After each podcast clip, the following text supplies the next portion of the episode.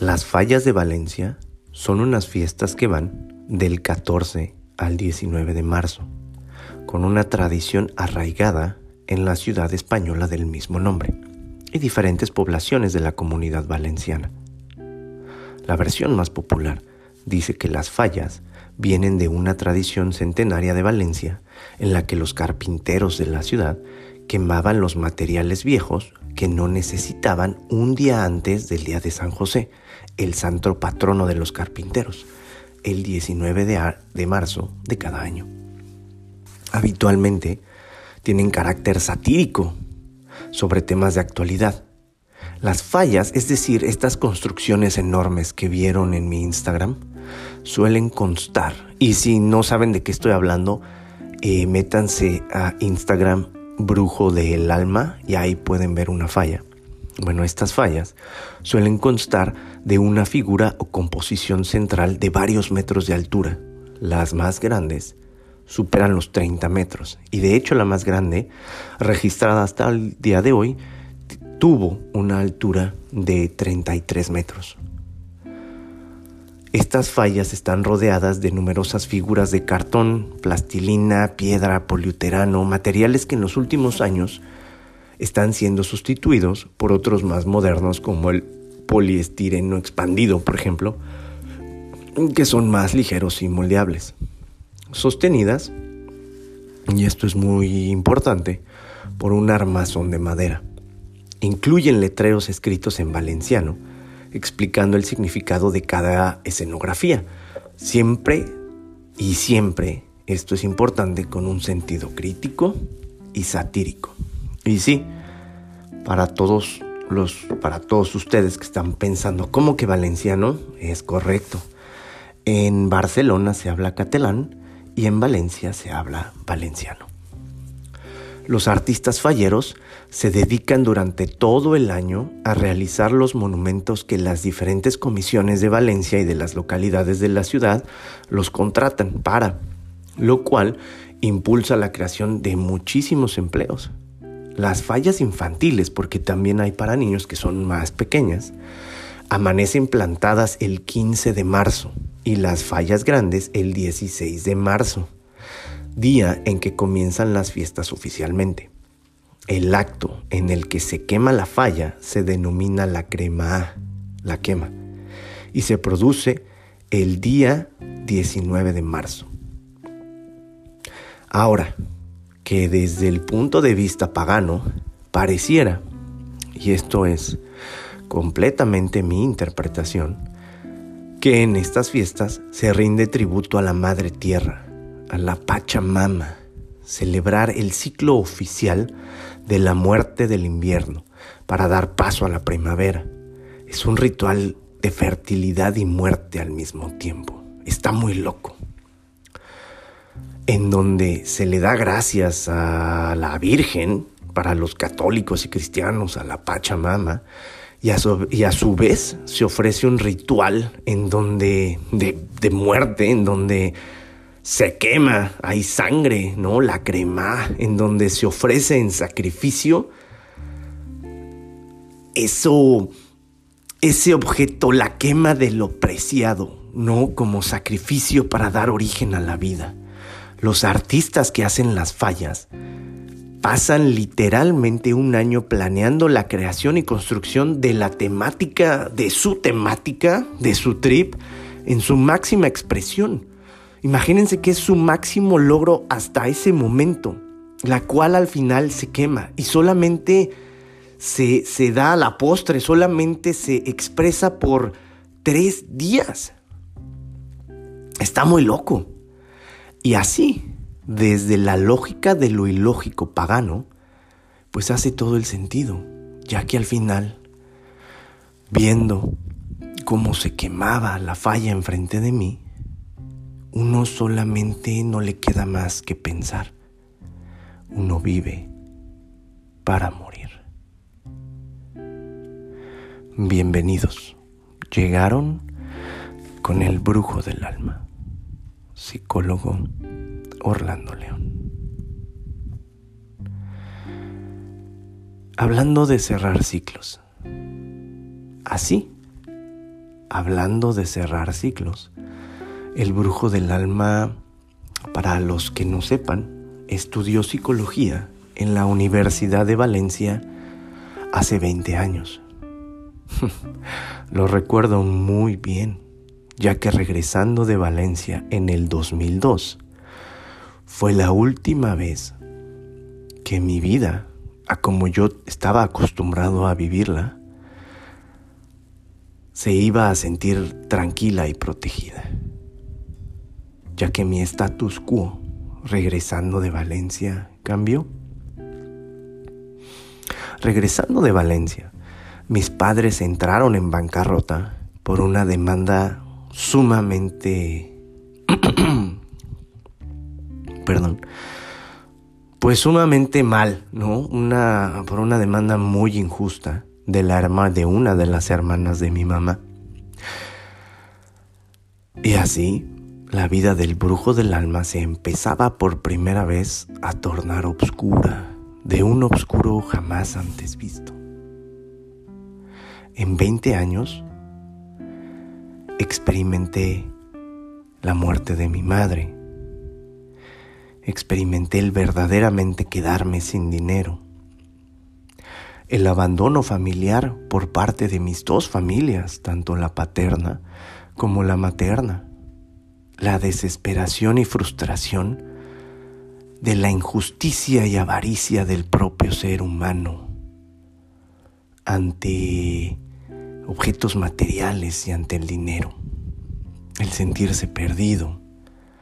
Tiempo después, el llevarme a los límites de la presión social para tratar de aparentar estabilidad bajo los estatutos de un hombre de bien, sea lo que sea que signifique eso.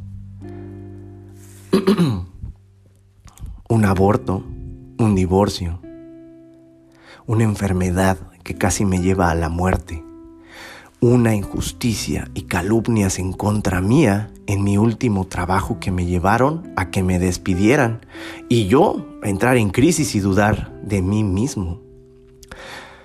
Y dos años atrás, una lesión provocada por un quiropráctico que de nuevo casi me lleva a la locura.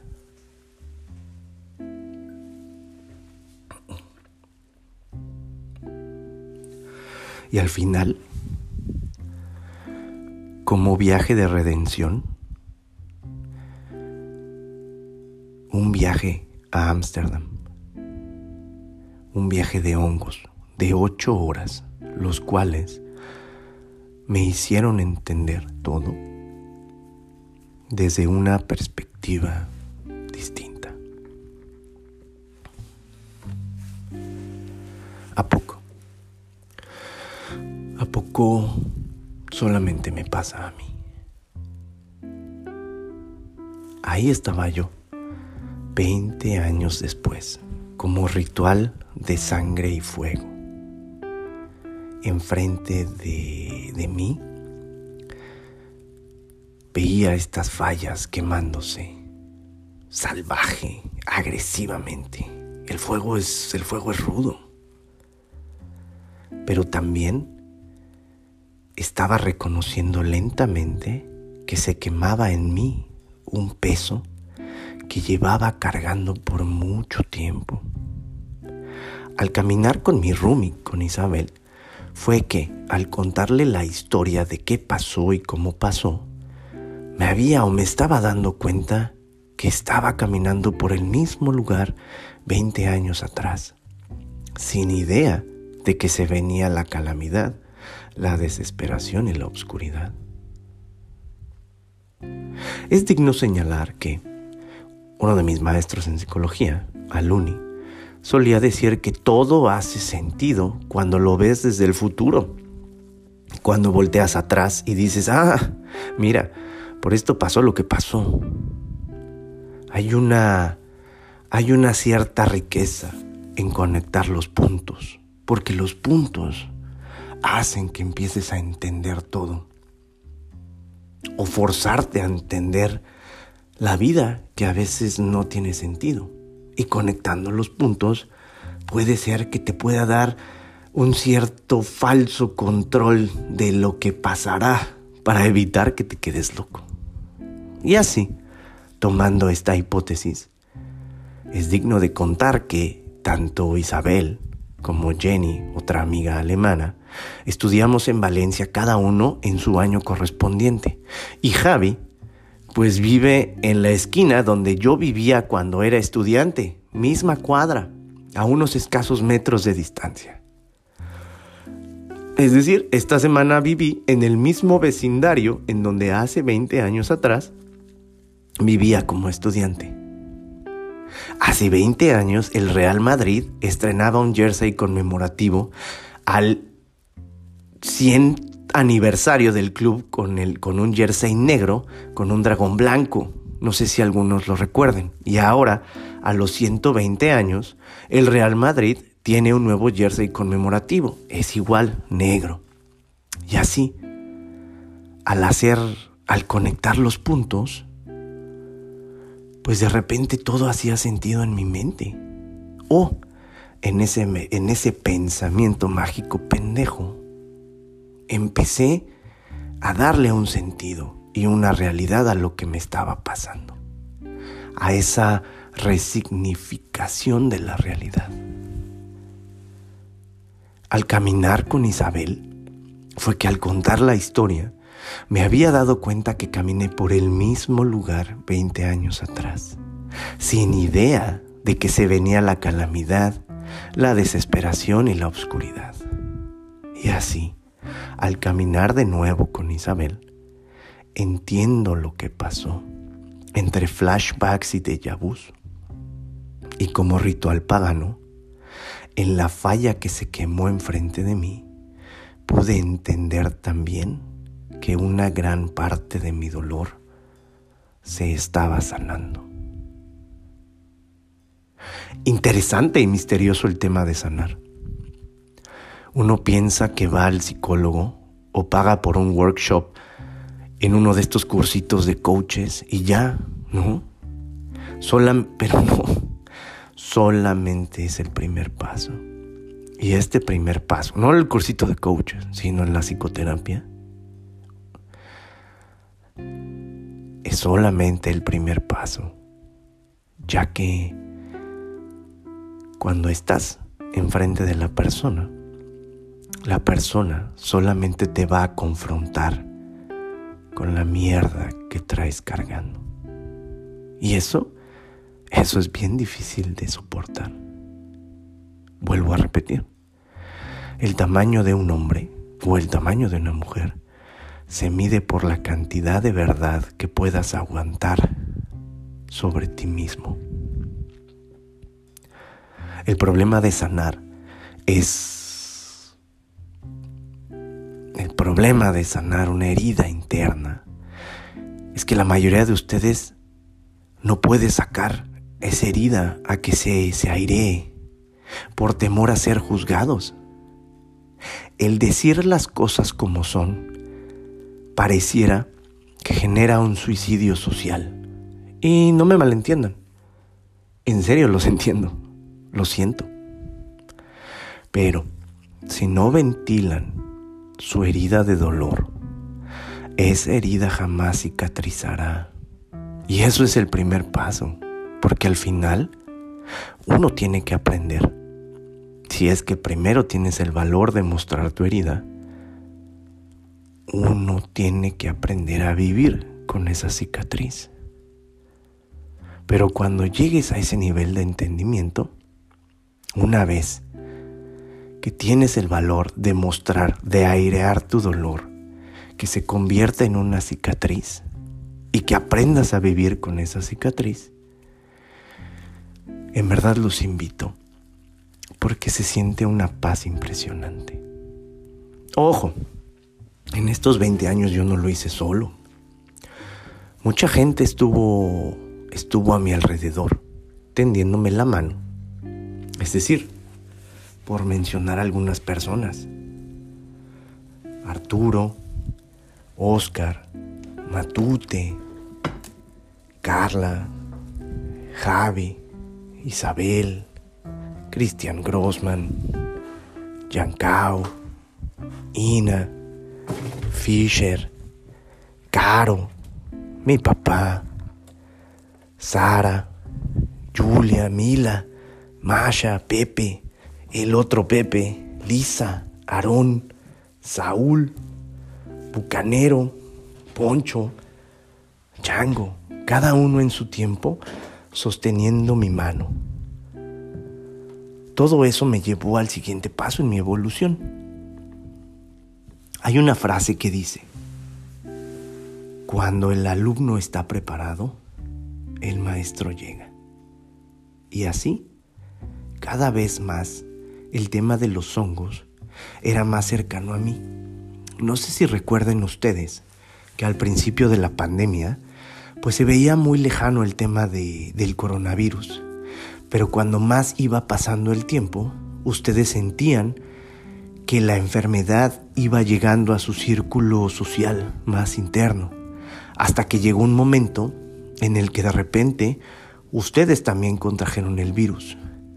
Solamente sentían los pasos de aquello que se aproximaba, de aquello que se venía. Para mí, en mi historia, el tema de los hongos fue algo que de lo mismo, poco a poco, se empezó a acercar muy lentamente. A mí me daba muchísimo miedo porque todavía tenía ese tabú de lo desconocido. Y al final, en el diciembre pasado, el tema de los hongos se hizo presente, fuerte, hasta se me presentó un amigo, me ofreció hongos, los tenía al alcance de mi mano, pero en ese momento dije, no, así, así andamos bien. Pero de nuevo, cuando el alumno está preparado, el maestro llega. Obviamente, este es un tema tabú y no muchas personas admiten que hacen uso de drogas psicodélicas para autoayudarse a sanar. Ah, pero ¿qué tal la infinidad de personas que toman antidepresivos,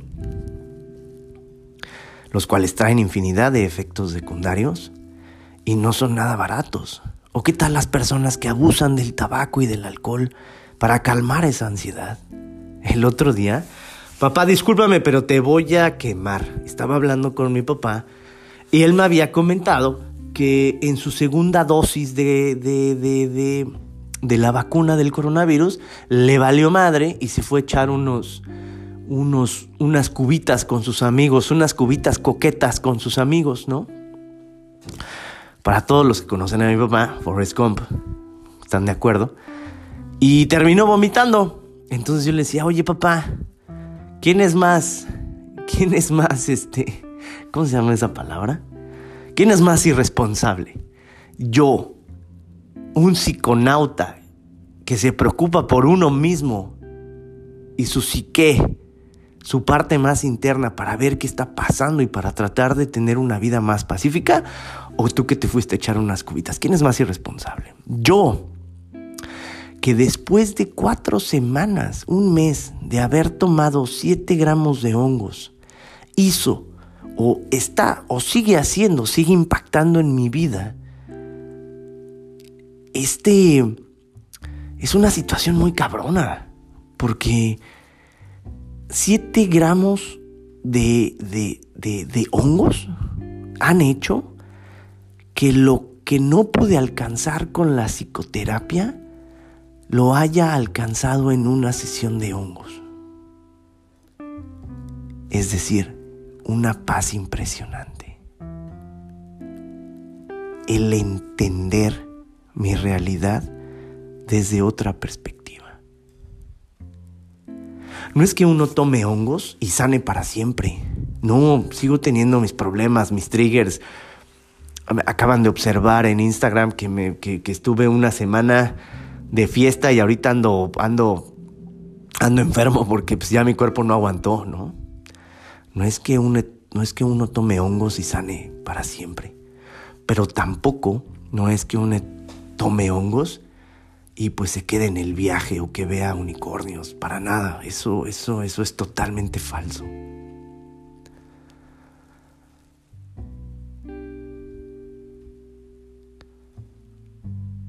Hace más de tres semanas sigo sintiendo los efectos calmantes. Y cada día entiendo más mi dolor. Y soy capaz de darle la vuelta a la rumiación mental de mí mismo. He sido capaz de doblar mi realidad para encontrar paz en mi pensamiento.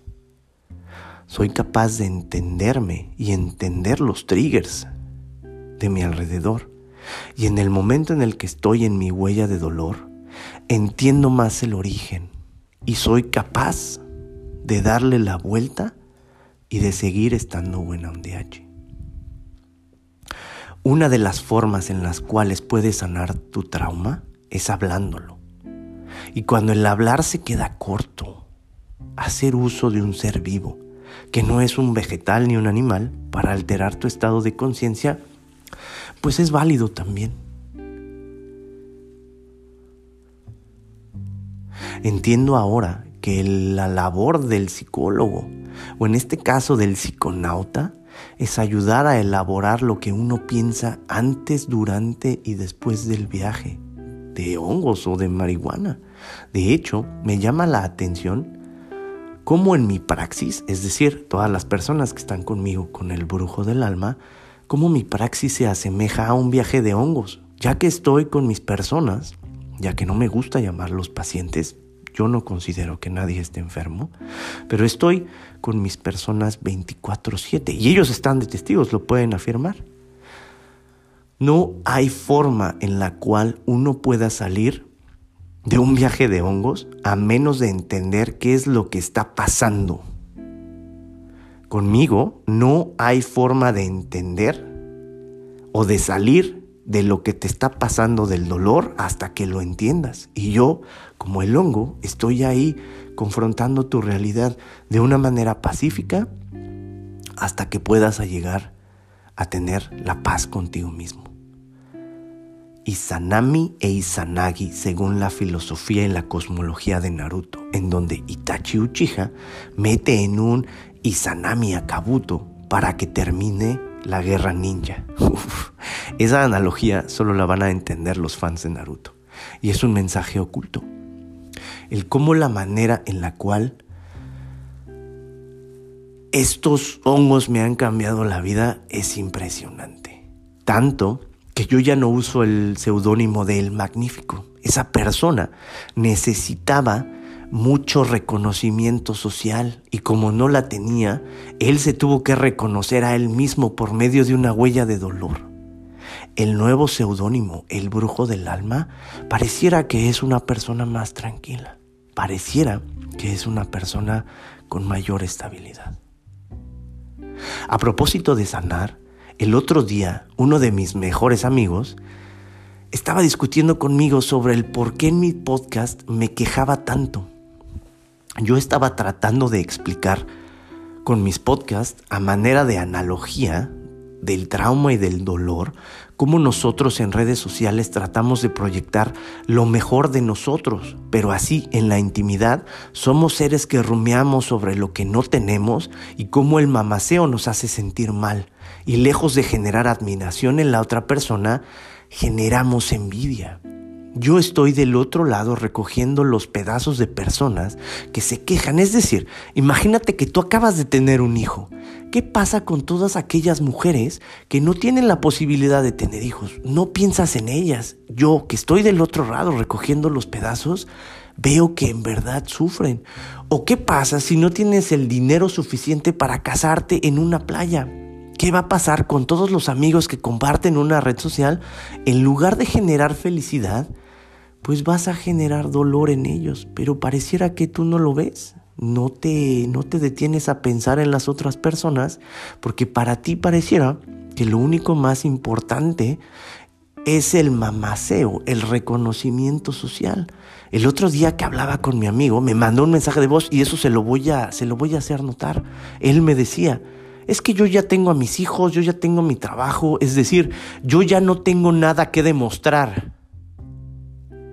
Y entonces paré un poco y no se lo he platicado, pero me imagino que estás escuchando el podcast. La pregunta sería, ah chinga, ya no tienes nada que demostrar. Pues a quién le tenías que demostrar en un primer lugar?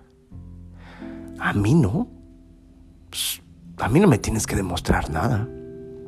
Pero entonces en tu mente, en tus diálogos internos, ¿quién te está presionando para que entonces pudieras adoptar, adquirir compromisos sociales que van a causar dolor en ti? Para que entonces la banda que te sigue, la gente, finalmente, y eso sí pasa, finalmente pueda reconocer el quién eres tú. Vas observando las cárceles mentales en las que te vas tú solito metiendo por querer demostrar. Está súper interesante, ¿no? Yo estaba tratando de explicar con mi podcast a manera de analogía cómo nosotros en redes sociales tratamos de proyectar lo mejor de nosotros, pero en la intimidad somos seres que rumiamos sobre lo que no tenemos y cómo el mamaceo al final nos hace sentir mal a nosotros que estamos proyectando, bueno, a nosotros que estamos tratando de mamasear y a las personas que se proyectan en nosotros. Lejos de generar admiración, generamos envidia. ¿O a poco? ¿A poco para todos los madridistas no sintieron feo cuando el brujo del alma estaba en Madrid, en la capital, mamaseando que estaba ahí? Eso generó FOMO, ese generó el, ah, hijo de su puta madre, está ahí, yo no estoy allá, pinche, ¿sabes? Pues eso está de la verga, pero lo hice a propósito para probar mi punto. Eso es lo que se representa en las redes sociales, FOMO. Y por el mismo, estar pendientes a lo que hace la otra persona para generar en nosotros esa sustancia que nos hace estar pegados a lo que nos genera dolor. Y así, el podcast está diseñado para que uno pueda reflejar su rumiación a la hora de escuchar al otro rumiando. Pero también el día de hoy voy a hablar de lo que se siente estar en calma.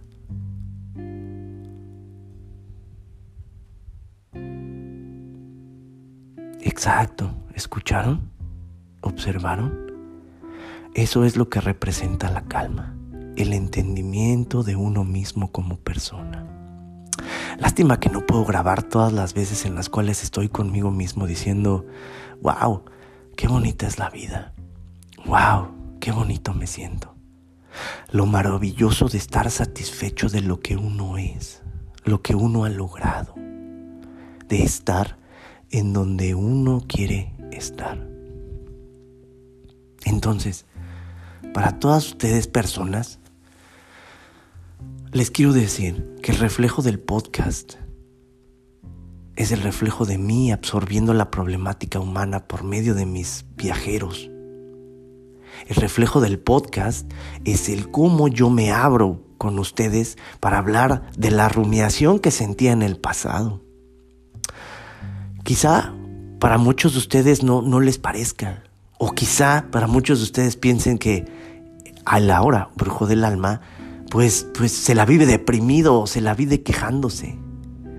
Pero el podcast ha sido un testigo fiel de cómo sí se puede llegar uno a autosanar por medio de amigos, de familia, de su psicólogo y de sustancias que alteren su estado de percepción para llegar a un lugar pacífico.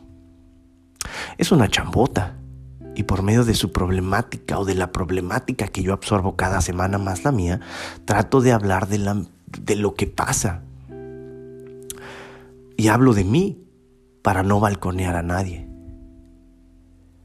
Pero que sepan que desde ya mucho tiempo tengo muchos más días felices, contentos que tristes. Hoy hay uno que otro tema que necesito sanar pero por el momento uno está bien y ya llevo bastante bien por mucho tiempo.